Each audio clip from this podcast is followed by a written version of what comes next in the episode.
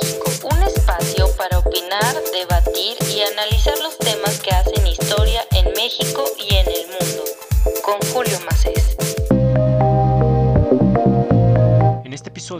vamos a platicar con Pedro Cárdenas, investigador de documentación y seguimientos de casos de la organización Artículo 19. La frase para honrar esta conversación es de Albert Camus, una prensa libre puede ser buena o mala, pero sin libertad la prensa nunca será otra cosa que simplemente mala.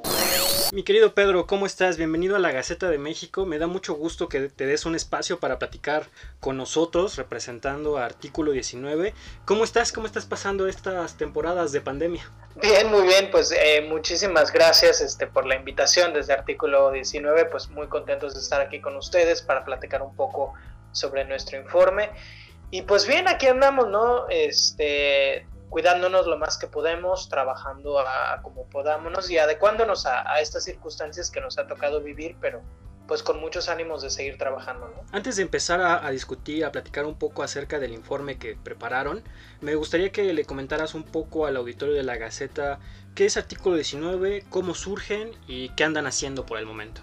Claro que sí, pues mira, Artículo 19 es una organización internacional, independiente y apartidista dedicada a la protección de la libertad de expresión acceso, y el derecho de acceso a la información. Tomamos nuestro nombre precisamente del artículo 19 de la Declaración Universal de Derechos Humanos, eh, el cual pues garantiza la libertad de expresión. Es una organización que eh, desde, desde los 1980 pues se fundó en Londres que fue creciendo conforme, pues, conforme la necesidad, digamos, de, de apoyar la libertad de expresión a nivel mundial, y en México, pues ya tenemos este, desde el 2004 que, que, estamos trabajando en México en lo que llamamos la oficina, hoy en día que llamamos Oficina México y Centroamérica, donde hacemos cobertura pues tanto de, de, México como de algunos países en, en Centroamérica.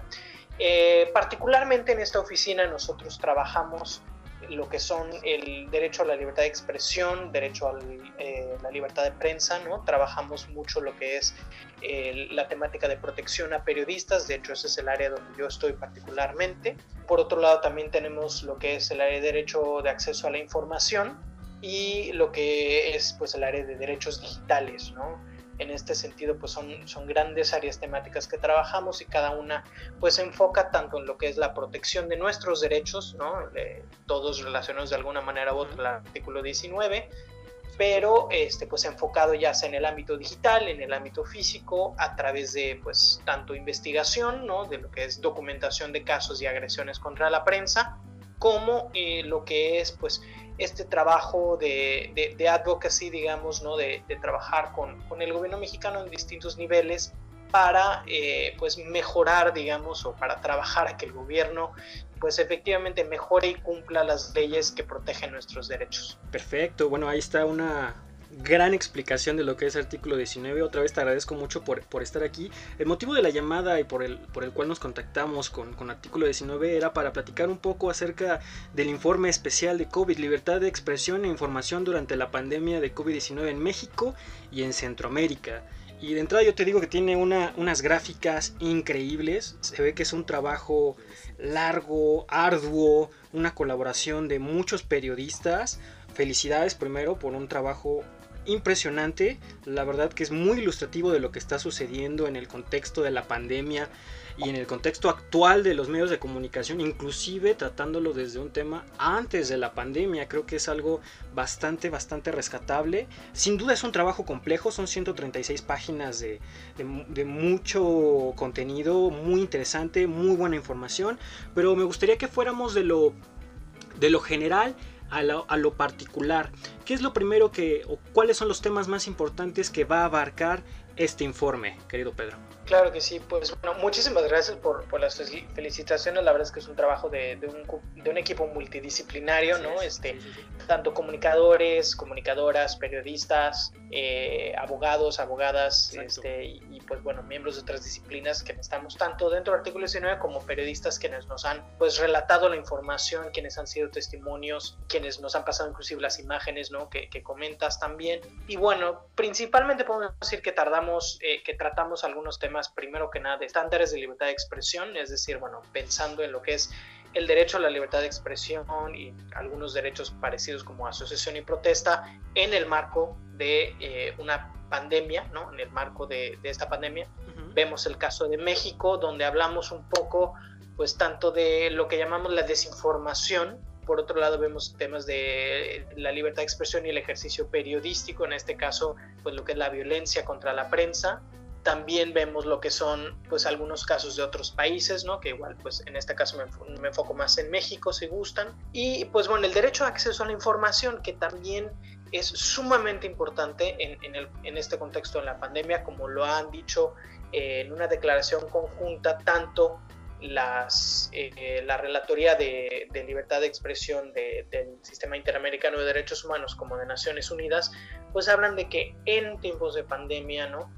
El derecho a acceso a la información es vital y es intrínseco, ¿no? Y está ligado al derecho de acceso a la salud. Eh, pues hablamos de estos temas, ¿no? Como grandes ejes de derecho a la información, desinformación, violencia contra la prensa, ¿no? Y son como los ejes principales que, tratamos. Perfecto, a mí me parece un, tema muy interesante, muy de la coyuntura, muy, muy oportuno. Y para empezar yo te pregunto, ¿qué está pasando con la, con la desinformación y el ejercicio periodístico en México?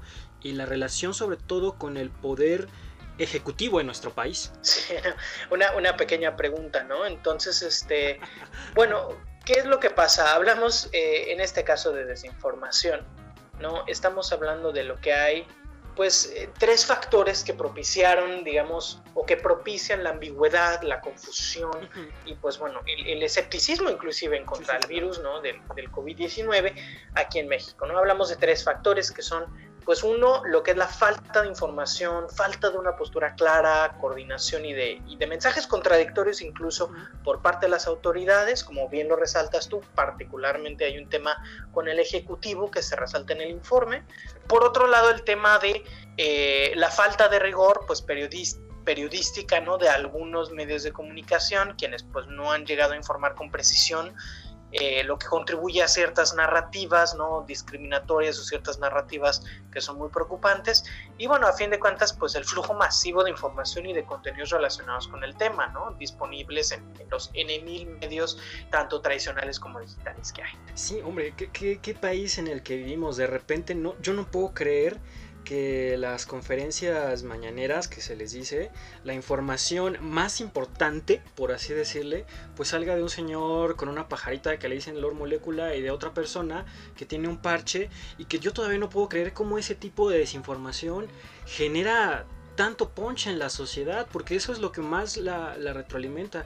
¿Tú qué crees que está pasando yo, entre la relación entre la prensa eh, poder ejecutivo en este caso, que fomenta esta desinformación, y la sociedad que de repente llega a desacreditar mucho a los medios de información, no quiero decirles convencionales o tradicionales, pero sí sin duda vemos de repente que el poder ejecutivo señala con el dedito, ¿sabes qué? Reforma, ¿sabes qué? Universal o, o diferentes medios, les pega y los desacredita brutal. Y queda la gente de repente, pues son estos medios que no son, pues, digamos, como tan rigurosos en su metodología para otorgar información. Claro, pues ahí vamos a, ver de varios aspectos, ¿no? Por un lado, eh, si quieres, bueno, hablemos, a ver, pasos que se han dado, ¿no? Para lo que es dar información por parte desde del Ejecutivo es una situación complicada, ¿no? Obviamente no estamos diciendo que sea fácil, pero bueno, por algo son nuestros gobernantes, ¿no? Porque creen que están capacitados y pues están siendo elegidos de alguna manera u otra. Entonces, ahora, ¿qué es lo que pasa? Se generan estas conferencias, ya sea las mañaneras o en el caso de COVID particularmente, pues estas conferencias a las 7 de la noche, donde se comparte información. Sí hay algo que hay que notar, verdaderamente es que México es un, es un país donde pues eh, se está dando esto, ¿no? La verdad es que hay países donde ni siquiera se da información de esta manera. Entonces, digamos que eso es un paso adelante. Ok, se genera un espacio donde teóricamente pueden estar periodistas interrogando al presidente, interrogando ¿no? Este, o recibiendo información directamente desde las fuentes pues, de, de, las más altas jerarquías a los niveles de gobierno que corresponda, porque esto, pues este ejercicio se repitió a nivel estatal también, ¿no? Varios estados generan sus propias conferencias de la misma forma. Pero, ¿cuál es el problema? O bueno, los varios problemas que hay. Por un lado, hay mensajes contradictorios, ¿no? Prácticamente la misma semana que tienes eh, a López Gatel diciéndonos, no, bueno, vamos a empezar a cuidarnos, a meternos a nuestras casas, pues tienes al presidente Andrés Manuel López Obrador diciendo, no pasa nada, abrácense, ¿no? Esto fue en marzo, fue, fue, muy a inicios de esto, ¿no? Eh, obviamente el discurso de, de, presidencia ha cambiado, ¿no? Se ha mantenido a controlarse, pero pues bueno, digamos, desde el hecho de que nadie en estas conferencias está usando mascarillas hoy en día, ¿no? Cubrebocas, y que nos están diciendo a todos es que las tienen que usar cuando haya más de, eh, cuando estés fuera de tu casa, pues bueno, entonces hay, hay mensajes contradictorios que son confusos y mensajes que son específicamente, digamos, contrarios a eh, eh, la investigación científica que se ha dado. Pensemos, por ejemplo, ¿no? en eh, algunas declaraciones que han hecho algunos gobernadores de el té de canela te lo tomas en la tardecita antes de dormir y con eso tienes, o el famoso yo me tomo, este, pues la vacuna es, pues es básicamente, ya me dijeron que es el, el mole poblano, ¿no? Porque pues obviamente la comida mexicana es vacuna eso puede confundir y puede provocar mucho riesgo a una población la cual no está bien informada, la cual no está bien preparada y la cual no tiene acceso a toda la información, ¿no? Entonces, hay mensajes contradictorios inclusive en el mismo nivel de gobierno, ¿no? A nivel federal, pero luego también hay contradicciones entre niveles, ¿no? El Estado dice pueden salir y el gobierno federal dice que no, o al revés, ¿no? Dependiendo del caso. Eh, tenemos casos de municipalidades donde sí se permitió un evento para una feria, pero en la municipalidad de al lado no, no, Entonces hay una falta de coordinación. Y por otro lado, la información no necesariamente llega a todos y de todas las formas, ¿no? Que eso podemos hablar un poquito más adelante, ¿no? del tema de, del derecho de acceso a la información. Pero la desinformación efectivamente pues es muy preocupante que se haga, digamos, un, un filtro, lo podemos llamar un gatekeeping, donde si yo como gobernante, sea a nivel estatal o federal, digo algo, eso es la verdad y cualquier cosa que me contradiga es, este, es información no verificada, cualquier cosa que me contradiga es falsa, ¿no? Y eso es un riesgo muy alto y muy amplio porque no permite lo que es una vida democrática, que es una apertura a la pluralidad de discursos, ¿no? a una diversidad de discursos y a un cuestionamiento a la ciudadanía. Recordemos que la democracia no es ir a votar cada seis meses, sino que continuamente haya, digamos, un diálogo entre la ciudadanía, entre periodistas y medios y nuestras autoridades. De hecho, de eso te va, te a preguntar, de la, del ejercicio periodístico y del acceso a la información y de la estrategia, en este caso, del Poder Ejecutivo, que pues es bastante excluyente. Ustedes mencionaban que, bueno, sí hay una estrategia de comunicación, pero que no es accesible a todos.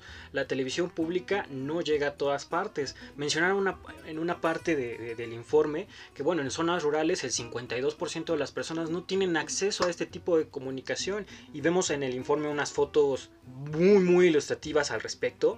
Y creo que entonces también hay una mala idea de comunicación de entrada y una muy mala perspectiva de acceso a la información.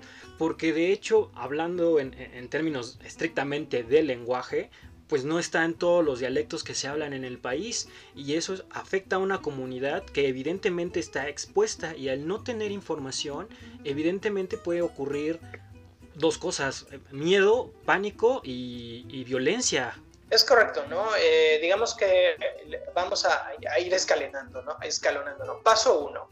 Eh, la información, pues no necesariamente llega a todos, ¿no? Entonces, por ejemplo, pues, ¿qué hace el gobierno? Como algunos de los este, testimonios que, que, venían de Yucatán, de que, ah, pues, perfecto, ¿no? Este, mandan el video del gobierno federal eh, en español con subtítulos en maya. Perfecto, ¿no? a simple vista uno dice, ah, mira, qué buena. Pero ¿qué es lo que pasa? Eh, un, eh, es uno de los idiomas mayas, no, no son todos. Entonces, para empezar, estamos hablando de México, por ejemplo, si hablamos de, de idiomas indígenas, pues estamos hablando de, de, 68 lenguas, ¿no? Que hay no solo el español, el, español es uno de 68 idiomas, ¿no? En el país, de los cuales, pues, tenemos constancia de traducción a, a, a 26, si recuerdo bien el número. Entonces, pues bueno, ahí ya hay un paso, uff, faltó. Pero bueno, digamos que como sea, te llega la información. Y luego dicen, bueno, ya me llegó en idioma, me llegó en idioma maya. Pero ¿cuál es el problema? Es un video hecho en español con subtítulos en maya. ¿Cuál es el problema? Que el maya es un idioma principalmente hablado, es un idioma que que las comunidades principalmente reconocen a través de la escucha y el habla, no necesariamente a partir de la escritura. Entonces, ¿qué es lo que pasa? Ah, bueno, pues sí está en maya, pero la población que lo puede leer no es toda la que habla maya, es aún menor. Entonces, un poco menos la pueden tener. Y luego la información, el último escalón, digamos, que hay que, que, es criticable, es que la información no necesariamente está aterrizada a las necesidades de cada comunidad, ¿no? Entonces, por ejemplo, cuando llega un, un video que de por sí está en español, que de por sí está nada más en maya escrito, etcétera, etcétera, etcétera, que te dice, bueno, listo, lávate las manos cada que puedas, lávate las manos tres veces al día, lávate las manos cada que salgas, cada que toques a alguien, cada que manipules, etcétera, etcétera. ¿Qué es lo que pasa? Ah, bueno, pero pues si en mi comunidad el acceso al agua es limitado, ¿no? Y esto es comunidad rural, no necesariamente indígena, ¿no? Pues qué padre está el video, ¿no? Gracias por, por darme la recomendación, pero si yo tengo agua limitada o si tengo cortes de agua o si el agua en mi caso depende de recolección cada cierto tiempo de, de, debido a la temporada de lluvias, etcétera, etcétera, pues yo qué hago, ¿no? O sea, gracias por la información de que me tengo que lavar las manos, pero no sirve de mucho. Como el, el, el, la, la SEB y el programa que implementó con la educación, ok, vean la tele, ahí van a estar los programas, ok, bueno, eh, no tengo luz, mucho menos tele, entonces, ¿cómo lo voy a hacer con esas comunidades que tanto lo necesitan, no? Claro, ¿no? Por ejemplo, hay, híjole, te, te, voy a quedar, creo que fue la Secretaría de Salud que, que, tiene este curso en línea sobre el coronavirus. Y es un curso que, aunque no lo he tomado, lo, lo han tomado conocidos míos. Me dice que es muy interesante, que es muy bueno. Uh -huh. este, y sí, pues no hay muchos países en el mundo que te estén dando un curso en línea sobre el coronavirus para atender. Pues qué bueno. Sí, ok, la población que tiene acceso a Internet en México aún es, hay, una brecha digital muy importante, ¿no? Estamos hablando, si, si no me equivoco, pues bueno, que el 40% de la población aproximadamente no tiene acceso a Internet, ¿no? Eh, digamos, pues con cierta estabilidad. Entonces, pues, ok, ya hay un rezago poblacional el cual pues nunca va a poder entender o no va a tener acceso a este eh, a este curso. A lo mejor hay otras maneras de, de, propagarlo y es importante que, que, el gobierno sea más proactivo en ese sentido, ¿no? No estamos diciendo, híjole, todo lo que hiciste está mal, porque claro, es importante, o sea, el gobierno está dando pasos para informar, pero esos pasos son insuficientes y esos pasos no están considerando la gran diversidad que hay en México de diferentes factores. No es lo mismo vivir en una ciudad que vivir en zona rural, no es lo mismo que el español sea tu primer idioma a que no lo sea eh, no es lo mismo que tu comunidad tenga o no acceso al agua, ¿no? Porque hay comunidades rurales que tienen acceso a agua continua y hay comunidades rurales cuales no lo tienen. Claro, sin duda, en, en, un país como México, con la cantidad de población que tenemos, con la densidad de población que tenemos, con la diversidad de población que tenemos, definitivamente este tipo de trabajo o de tarea requiere una, una, gran envergadura y una, una, política pública de alto calado y pensando en, en, una población que es muy compleja y atípica en muchos sentidos. Antes de, de pasar a algunos casos de violación de derechos de la prensa en, en, México, me gustaría algunas, no sé si nos puedas compartir algunas experiencias que les han narrado a algunos eh, periodistas, sobre todo en, en Centroamérica, sería muy interesante. Vienen una buena parte del, del informe. No sé qué nos puedas comentar acerca de Cuba, El Salvador, Honduras. Sabemos que si en tiempos de paz el ejercicio periodístico tenía ya muchos retos, ahora en tiempos de pandemia sin duda algunos retos pues se han incrementado.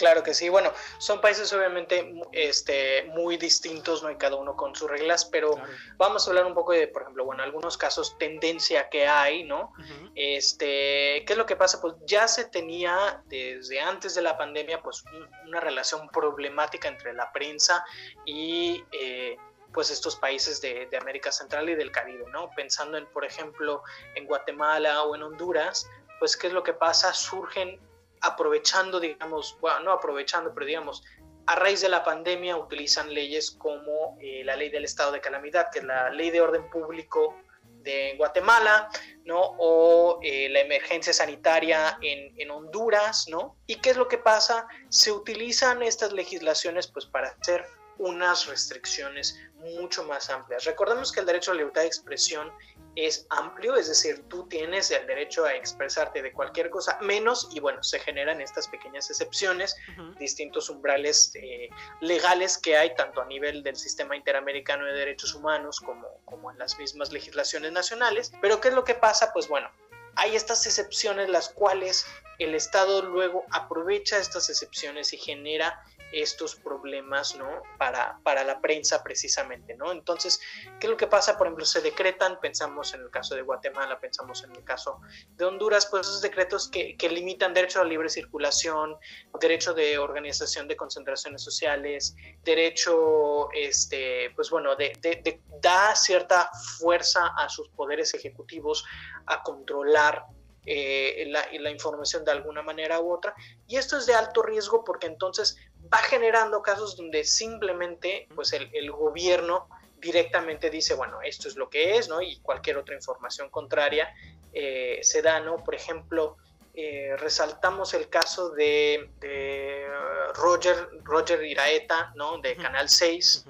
Este, y de Eduard Fernández de Canal 26 en, en, Honduras, ¿no? Estaban en Santa Bárbara, estaban haciendo una cobertura de desalojos de retenes, ¿no? Precisamente pues son retenes que, que, la población ha hecho y bueno, los mismos periodistas son detenidos, ¿no? Entonces, este, se les despojó de su equipo de grabación, se les borró todo el material grabado, ¿no? Y entonces, ¿qué? Pues todo esto es digamos, con la excusa, ¿no? Con el proceso de todo es por la seguridad pública, ¿no? Entonces se amenaza en automático por ser detenido y entonces ¿qué es lo que pasa? Ya no podemos ver cuál es el actuar policial. El actuar policial en estos países es difícil de medir porque pues si los grabas en automático ya pues ellos lo consideran una, una como un ataque, una agresión contra las Fuerzas Armadas o fuerzas policiales según el caso, y entonces, listo, a la prensa se le retira, se le borra su información y ya no se puede saber qué está pasando. Entonces, eso es una violación no solo al derecho a la libertad de expresión de los periodistas,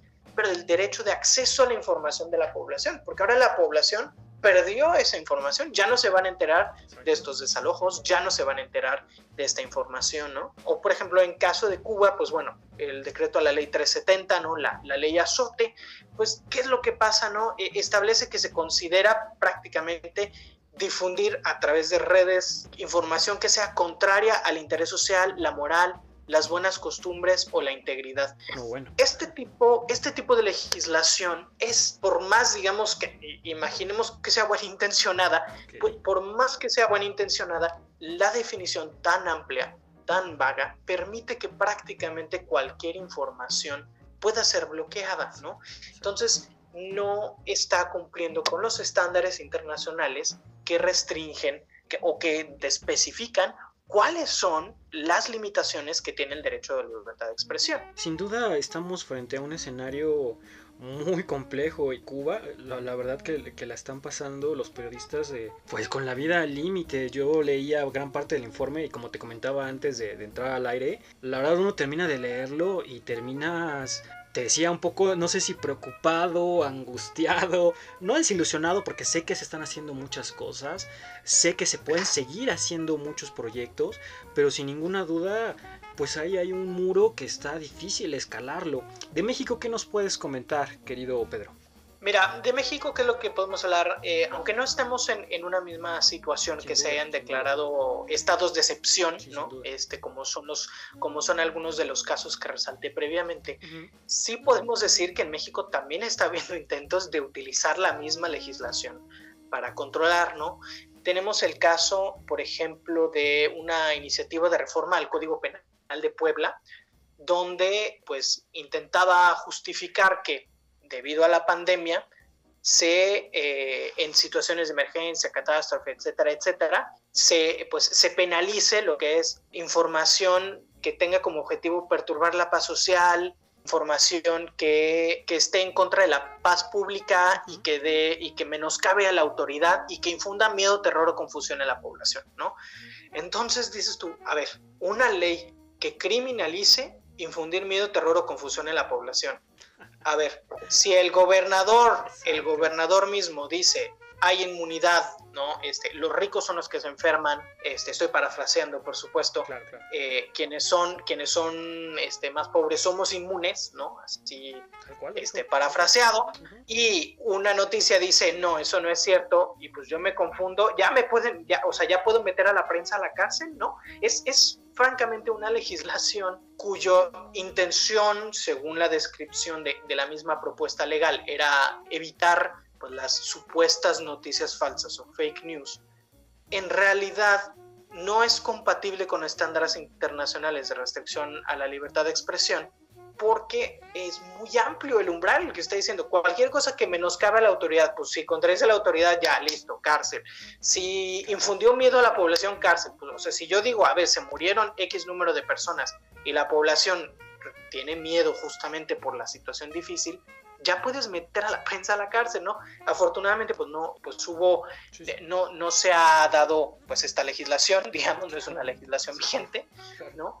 Pero desde la iniciativa llega esta pregunta, ¿no? Y también tenemos otros casos similares en, en Sonora, tenemos casos similares bueno, en Chiapas más bien hubo una campaña de la fiscalía donde decía, repórtanos cualquiera que esté denunciando fake news. En artículo 19 evitamos mucho utilizar este término porque en realidad es un término que se utiliza para estigmatizar, ¿no? Eh, lo que es noticias falsas o fake news pues se, utiliza desde los discursos de poder para descalificar a la prensa. No, no, no, estoy en desacuerdo contigo o estás hablando mal de mí o no me gustó lo que dijiste o me es incómodo, fake news, ¿no? Y entonces, en realidad lo que genera es algo que tú comentabas al principio, ¿no? De nuestra plática, esta polarización, este, eh, eh, este choque de, ay, no, es que están mintiendo no los medios, hay que dejar de escucharlos porque la única información verídica es la que nos da el gobierno, ¿no? Y entonces eso es una problemática muy grande para una sociedad democrática porque no está permitiendo un diálogo ni está permitiendo pues que cuestionemos a las autoridades. Este es un tema muy complejo que yo creo que va, va para largo, que la pandemia abrió un umbral para algunos nichos de poder que, esperemos que no lleguen a, ocuparlo, sobre todo con temas de censura, ¿no? Que es lo más preocupante y es lo que estabas recalcando. Eh, finalmente, yo, yo sé que esta plática nos la podríamos llevar para largo porque el informe se presta para una conversación, vaya, o sea, impresionante. La, verdad es que son temas muy, muy interesantes, muy apasionantes, que, la verdad que los vivimos cada día. Último del, del informe, hacen unas recomendaciones sobre el ejercicio del derecho a la información y me gustaría escuchar cuáles son algunas de esas recomendaciones que nos puedas recalcar para tanto para la sociedad como para los estados-nación, como lo dicen. Claro que sí. Pues bueno, efectivamente damos ¿no? este, recomendaciones porque, pues bueno, como comentabas al principio que luego era muy desalentador el informe, pues no hay que quedarnos, no hay que quedarnos con este, eh, pues con, con, esta situación tan complicada, ¿no? Es, a ver, hay muchas fallas ¿no? en cómo se está manejando, pero podemos avanzar, ¿no? Entonces, bueno, al Estado-Nación o lo que hablamos a nuestros gobernantes, por, por, decirlo de una manera más, más coloquial, pues lo primero que nada es, se tiene que garantizar estos derechos, ¿no? El derecho de acceso a la información, que tiene que ser clara, oportuna, tiene que ser significativa, se tiene que priorizar información de los derechos de la ciudadanía y sus derechos y obligaciones, ¿no? No se puede restringir el derecho a acceso a la información. Como hablábamos desde un principio, ya se ha dicho que hay una relación entre nuestro derecho a acceso a la información y el derecho a salud. Si yo estoy bien informado, yo me puedo cuidar mejor, ¿no? Entonces el derecho a la salud depende de que haya esta información. Por otro lado, pues, se tienen que garantizar funciones esenciales para la vida democrática de los países, ¿no? Se tiene que asegurar que los gobiernos, sobre todo pues, eh, cuando aplique la diferencia entre federal y estatal, pues que tengan una coordinación más clara, ¿no? Eso es una recomendación de coordinación para evitar las confusiones que se están dando y abstenerse de utilizar figuras penales, es decir, el factor punitivo, ¿no? Es, es una reacción casi en cadena de algo no me gustó, cárcel, algo no me gustó, criminalicen. ¿no? Y estas reacciones verdaderamente no son positivas para generar el tipo de cambio que estamos buscando. Lo que necesitamos no es, ay, híjole, mete a la cárcel a cualquiera que diga lo contrario que yo, sino, a ver, yo te debo de dar información clara porque yo soy el gobierno, es mi responsabilidad legal y mi obligación. Y si tú tienes dudas o cuestiones, tú tienes el derecho a hacerlas, ¿no? Eso, es algo muy importante a los medios de comunicación y ya pues más temas hacia la sociedad, pues que es importante, sí, hay que abstenernos, ¿no? De, difundir información no oficial, no verificada, ¿no?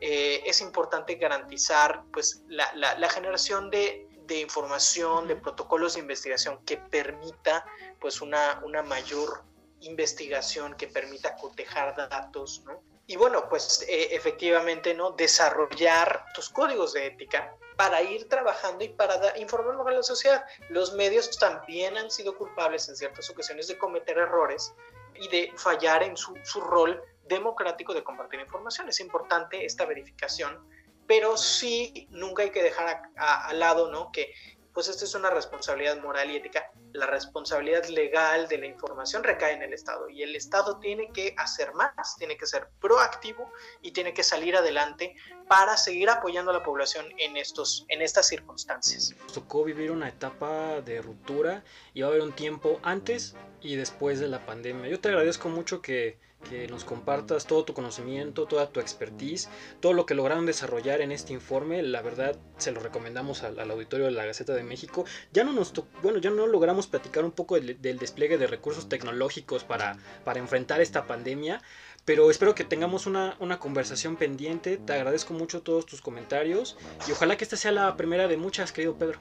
Claro que sí, ya sabes que desde artículo 19 aquí estamos con mucho gusto pues para ustedes aquí en, en la Gaceta de México y pues también para pues cualquier persona quien esté interesada en, en, aprender sobre estos temas. Tenemos no solo el informe de COVID, sino pues nuestros informes anuales cada año y en, y en algunas ocasiones tenemos lo que son comunicados, alertas, situaciones sobre lo que está pasando para que se puedan mantener más al día sobre lo que está ocurriendo, ¿no? Entonces con mucho gusto los invitamos pues a ser parte del diálogo para proteger eh, nuestros derechos, ¿no? De libertad de expresión y acceso a la información.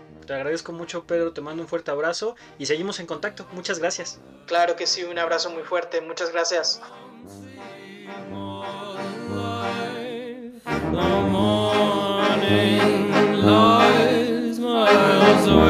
La Gaceta de México, un espacio para opinar, debatir y analizar los temas que hacen historia en México y en el